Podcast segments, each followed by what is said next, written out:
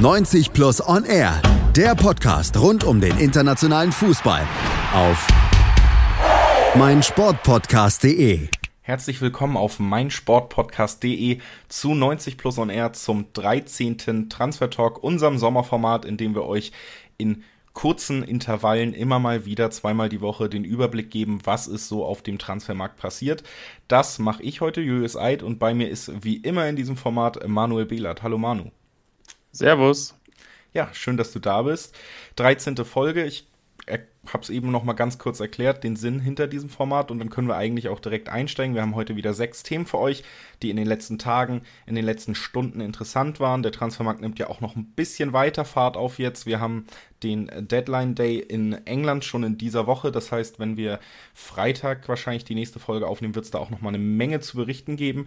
Heute steigen wir aber erstmal ein, ja, mit einem Thema, was auch mit England zu tun hat, nämlich mit äh, Dayo Upamecano oder eben Daniel Rogani. Auf jeden Fall ist es so, dass Arsenal dringend noch einen neuen Innenverteidiger verpflichten will. Ja, wie das so oft wenige Tage vor dem Deadline Day ist, fällt den Mannschaften dann doch ein, dass sie noch irgendwo Handlungsbedarf haben. Bei Arsenal ist es nun mal jetzt auf der Linksverteidigerposition mit Kieran Tierney so, dass er kommen soll, aber das soll er schon seit Wochen. Also da tut sich im Moment nicht unfassbar viel. Ähm, man hofft immer, also man hört eigentlich immer nur, dass Arsenal hofft, dass es noch über die Bühne geht. Gleichzeitig hofft Arsenal aber auch, dass sie noch einen Innenverteidiger verpflichten können. Ähm, das hat sich bis jetzt ein bisschen gezogen, weil man eben nicht wusste, wie man die anderen Deals ähm, eben über die Bühne bekommt. Und es ist jetzt so, dass sie es bis jetzt relativ geschickt gemacht haben mit Ratenzahlungen und dass jetzt das Budget noch nicht über, noch nicht so unfassbar viel gelitten hat. Zumal man jetzt für Bielik und auch für Koscielny noch ein paar Einnahmen generieren konnte, sodass doch noch ein bisschen Handlungsspielraum da ist. Ähm, gestern Mittag berichtete die Bild, ähm, dass Arsenal ein Angebot für Upamecano abgegeben hat von RB Leipzig. 60 Millionen Euro haben sie geboten. Das wurde abgelehnt. War auch zu erwarten. Ähm, aber der Guardian berichtete danach, dass Arsenal A mit Daniele Rugani von Juventus Turin eine Alternative ähm, am Start hat und B, dass RB Leipzig rund 75 Millionen Euro fordern will. Und wenn man 60 Millionen schon als Einstiegsgebot nimmt, was auch dem, der, der fehlenden Zeit noch ähm, geschuldet ist, dann weiß man, dass vielleicht 75 Millionen gar nicht so utopisch sind und dass Arsenal ähm, das tatsächlich irgendwie über die Bühne kriegen könnte, was ich ein bisschen skeptisch, ähm, oder was mich ein bisschen skeptisch zurücklässt, ist, dass Arsenal natürlich ein bisschen auf Ratenzahlungen pocht und auf flexible ähm, Ablösegestaltung, dass RB Leipzig sowas natürlich nicht nötig hat. Ähm, dementsprechend ja, muss Arsenal da tatsächlich noch ein Verhandlungsgeschick beweisen. Bis jetzt hat das ganz gut funktioniert. Wenn aber tatsächlich nur noch einer oder kein Verteidiger mehr kommt, helfen die ganzen ähm, Anpassungen der Offensive auch nicht so viel, weil die Abwehr immer noch katastrophal ist. Das heißt, da muss sich unbedingt noch was tun. Sie müssen jetzt ähm, nochmal in den letzten zwei Tagen das Verhandlungsgeschick auf die Probe stellen und hoffen, dass sie diese, dass sie noch zwei Deals ähm, durchbringen. Also den, den Berichten ist zu entnehmen, dass Upamecano absolute Priorität genießt vor Rugani, weil Rugani sieht man A qualitativ ein bisschen schlechter und B ruft Juventus trotzdem 50 Millionen Pfund auf. Ähm, das ist dann doch relativ viel und da muss man dann auch sehen, wie man das irgendwie vernünftig über die Bühne bekommt. Also ich würde im Moment sagen, da ist noch alles offen, aber eine Chance, dass Arsenal ähm, Upamecano noch verpflichtet, besteht auf jeden Fall. Die besteht und Verhandlungsgeschick ist bei Arsenal gefragt und das ist schon eine ordentliche Überleitung zu unserem nächsten Thema, denn Verhandlungsgeschick ist etwas, mit dem sich Zinedine Zidane in diesem Transferfenster nicht unbedingt einen Namen gemacht hat. Erstens natürlich auch die, sagen wir mal, kritischen Testspielauftritte von Real Madrid, die dazu führen, dass die Stimmung nicht unbedingt die beste ist, aber auch immer wieder Aussagen über Spieler, die gehen sollen, allen voran natürlich Bale. Jetzt hat es den nächsten getroffen, Rückkehrer James Rodriguez soll auf jeden Fall noch die Königlichen verlassen. Ja, da gab es ja auch ein ziemliches Theater im Sommer. Ähm, erst hat sich ewig hingezogen, bis dann mal die Entscheidung bekannt gegeben wurde, dass Rames Bayern verlässt. Ähm, nach seiner Rückkehr zu Real war es sofort klar, dass er keine, keine Zukunft mehr hat. Neapel und Atletico waren interessiert. Da gab es ähm, permanente Wasserstandsmeldungen. Im Endeffekt kam doch kein Deal zustande. Dann hieß es, dass, dass man sich jetzt doch irgendwie vorstellen könnte, dass Rames bleibt.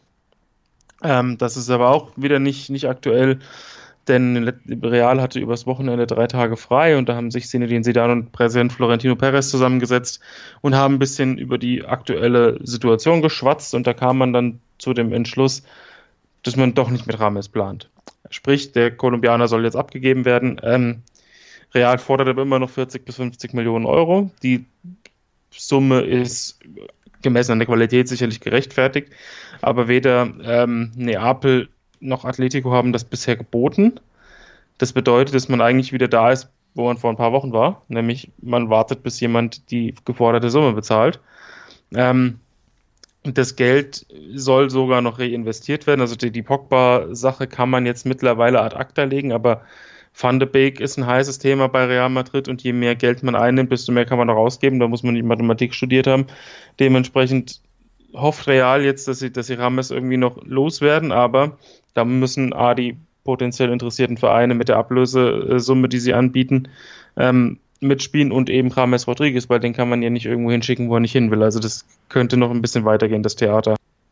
Das Theater um James Rodriguez könnte noch ein bisschen weitergehen und wir kommen bei Thema 3 zu einem Spieler, der ziemlich sicher auch nicht Mathematik studiert hat, so wie man äh, öfter mal schon was über ihn gehört hat, der aber trotzdem in England ja einen gewissen Ikonenstatus hat, immerhin Rekordtorschütze des Nationalteams und des Rekordmeisters Manchester United.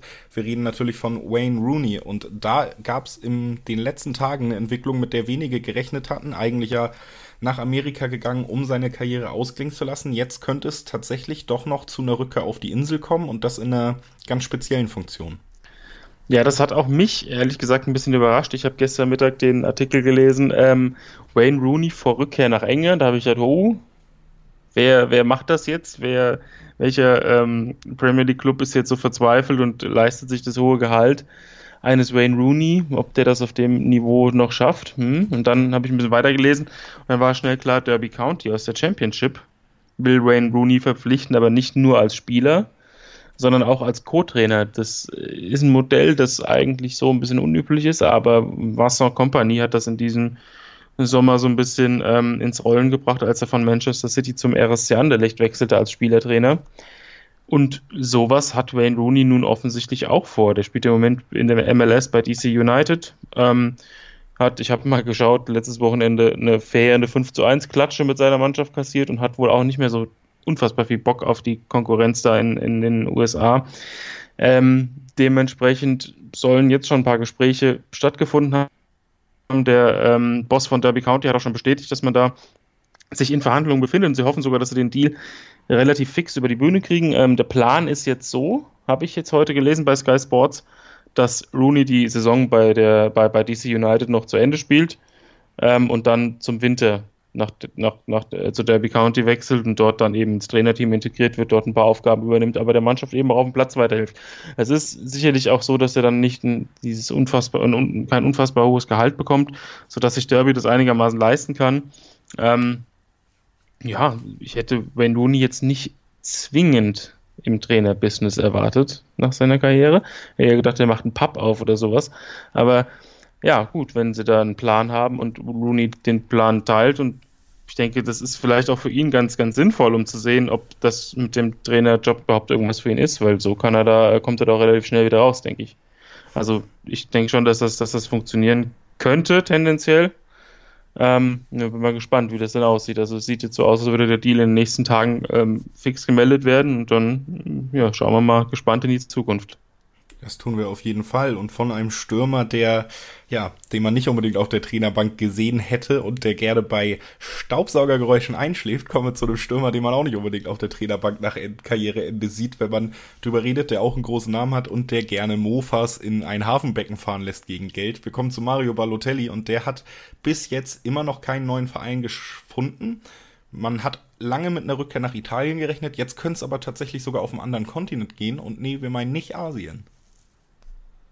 Ja, Mario Balotelli ist auch ein ähm, Spieler, der ja auch neben dem Platz für Schlagzeilen sorgt. Schillernd. Und ja, so kann man das sagen. Feuerwehr, Feuerwerkskörper durchs Bad fliegen lässt oder mit Dartfallen auf Jugendspieler schmeißt. Ähm, der hat schon einiges auf dem Kasten. Jetzt hat er bei Olympique Marseille gespielt. Ähm, der Vertrag dort wurde nicht verlängert. Balotelli ist sicherlich auch kein leichter, ähm, ja, nicht leicht zu handeln. Und ich denke, dass er auch äh, in Sachen Gehalt in Marseille relativ viel gefordert hat. Ähm, ja, der Punkt ist, dass es in den letzten Wochen etwas ruhig war um Mario Balotelli, was man so nicht gewohnt ist. Ähm, und jetzt berichtete gestern ähm, die Redaktion von Gianluca Di Marzio, dem, dem italienischen Transferexperten, dass Balotelli vor einem Wechsel zu Flamengo steht. Das kam erstmal relativ überraschend. Ähm, war ein bisschen Skepsis verbunden, aber Di Marzio ist ja ein Kollege, der ähm, ja doch häufig Treffer hat, wenn es um solche Geschichten geht. Und äh, kurz darauf bestätigte der Präsident von Flamengo bereits, dass es Kontakt gibt. Natürlich sind da noch einige Verhandlungen zu führen. Balotelli will auch ähm, einen gewissen Lebensstandard äh, beibehalten. Es ist jetzt im Gespräch ist ein Vertrag bis Ende 2021. Die Verträge in Brasilien laufen ja immer am Jahresende aus. Ähm, und in diesen zweieinhalb Jahren soll Balotelli rund 8 Millionen Euro verdienen. Ich denke, da muss er nicht am Hungertuch nagen. Ähm, die brasilianische Liga ist durchaus interessant. Also sind ist auch wieder ein, der ein oder andere Spieler hingewechselt im Sommer.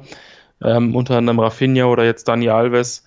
Ähm, da spielen einige spannende Talente. Also das ist auch, ich finde, auch sportlich reizvoll. Und wenn Balotelli meint, dass er die Herausforderung annehmen will, weil in Europa hat er schon vieles gesehen, dann, dann soll er das gerne tun. Ich werde den Weg dann in Brasilien verfolgen. Vielleicht ähm, sorgt er da ja auch für die ein oder andere Anekdote. Es ist bei jemandem wie Mario Balotelli auf jeden Fall nicht auszuschließen, dass da noch einiges kommt, über das man reden wird, ob es sportlich ist. Das ist bei ihm natürlich die größte Frage. Sportlich gesehen ist sich Eintracht Frankfurt genauso sicher wie menschlich gesehen, dass man Kevin Trapp verpflichten möchte. Der hat im letzten Jahr schon per Laie gespielt, steht aber bei PSG unter Vertrag. Und die haben ja auch ein kleines Torhüterproblem, haben eigentlich ja auch versucht, Donnarumma zu verpflichten. Jetzt äh, immer noch keine theoretische Nummer zwei sollte Trapp den Verein verlassen. Deswegen hat man sich lange geziert. Trotzdem könnte es jetzt zu einer Einigung kommen und das liegt hauptsächlich daran, dass man bei Frankfurt dann doch den Parisern nochmal entgegengekommen ist. Ja, die Verhandlungen haben sich ein bisschen schwierig gestaltet. Ähm, eben aufgrund der Ungewissheit bei PSG. Die haben sich relativ schnell dann auf Areola als, als Nummer 1 festgelegt, aber wollten die ähm, Positionen im Tor eben klar geklärt haben, wovon ging und es sollte keinen Konkurrenzkampf mehr geben, kein permanentes Hin- und Herschieben der Torhüter. Ähm, und zuletzt hieß es, dass PSG an Dubravka interessiert ist, um ihn zur Nummer 2 zu machen. Ähm, ja, das wurde jetzt auch ein bisschen ruhiger, aber ich denke, dass Paris schon in der Lage ist, eine vernünftige Nummer 2 zu finden. Freddy Bobic hat sich letzte Woche schon relativ optimistisch geäußert, was eine Trapp-Verpflichtung angeht und hat gesagt, wir sind in positiven Gesprächen. Am Wochenende meldete dann zunächst ähm, RMC Sport, dass ähm, Frankfurt ein neues Angebot abgegeben hat, so im Bereich von 10 Millionen Euro. Ähm, dann schrieb auch der Kicker in seiner Montagsausgabe, dass die Frankfurter zunehmend zuversichtlich sind. Also wenn sie noch zuversichtlicher werden, dann wir gehen wohin mit der ganzen Zuversicht. Also wir werden seit, seit Tagen und Wochen sind, werden sie immer zuversichtlicher. Aber ähm, die Zeichen stehen jetzt wirklich ganz gut. Die Konkurrenzangebote gibt es in diesem Fall nicht mehr. Wurde ja, Trapp wurde ja auch mit Portugal in Verbindung gebracht. Ähm, da tut sich im Moment auch nichts, da, da hört man nichts. Also dementsprechend glaube ich schon, dass die Frankfurter da sehr gute Chancen haben. Der Kicker schrieb, dass Trapp eventuell sogar schon zum ähm, Europa League Quali-Spiel am Donnerstag im Aufgebot steht. Da sich bis jetzt Stand Dienstagabend noch nicht tatsächlich nichts getan hat, ähm, weiß ich nicht, wie zuversichtlich Frankfurt dahingehend ist. Aber ähm, die, die, ähm, ja, die Lichtensteiner könnten sie auch so aus dem Weg räumen, denke ich. Da brauchen sie Kevin Trapp nicht zwingend für. Ähm, ich denke, das Ziel der Frankfurter sollte jetzt sein, den, den Deal irgendwie bis zum Bundesliga-Start über die Bühne zu bringen.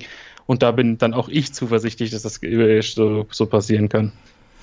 Ja, und zuversichtlich ist dann auch das Stichwort für unser letztes Thema, nachdem wir eben über Kevin Trapp geredet haben. Davor noch einmal die obligatorische Werbung. Ihr könnt alles, was auf dem Transfermarkt passiert, nicht nur das, was wir hier im Podcast besprechen, sondern wirklich alles, immer aktuell mitbekommen, wenn ihr uns auf unseren Social Media Seiten folgt, Facebook, Twitter, Instagram oder eben direkt auf unserer Website. Da sind wir beiden und ganz viele andere Kollegen immer hart am Arbeiten, dass ihr da auf dem Laufenden seid. Das noch einmal vorweg gesagt. Und jetzt, ja, nehmen wir zuversichtlich als äh, Stichwort, um zum letzten Thema zu kommen. Denn der BVB scheint jetzt auch endlich zuversichtlich einen weiteren Abgangskandidaten zu präsentieren. Das ist Maximilian Philipp und über den hat man viel gehört. Frankfurt, Wolfsburg, Hertha, alle sollen interessiert gewesen sein und alles hat sich so ein bisschen verlaufen. Und ja, ein bisschen schade finde ich es persönlich, weil ich den Spielertypen sehr mag, aber jetzt scheint es ihn tatsächlich auch nicht unbedingt in die Bundesliga zu ziehen. Nee, ähm, es ist ja sehr interessant. Maximilian Philipp las man in diesem Sommer bestimmt schon drei, vier Mal mit den Worten, ähm, Transfer steht unmittelbar vor dem Abschluss.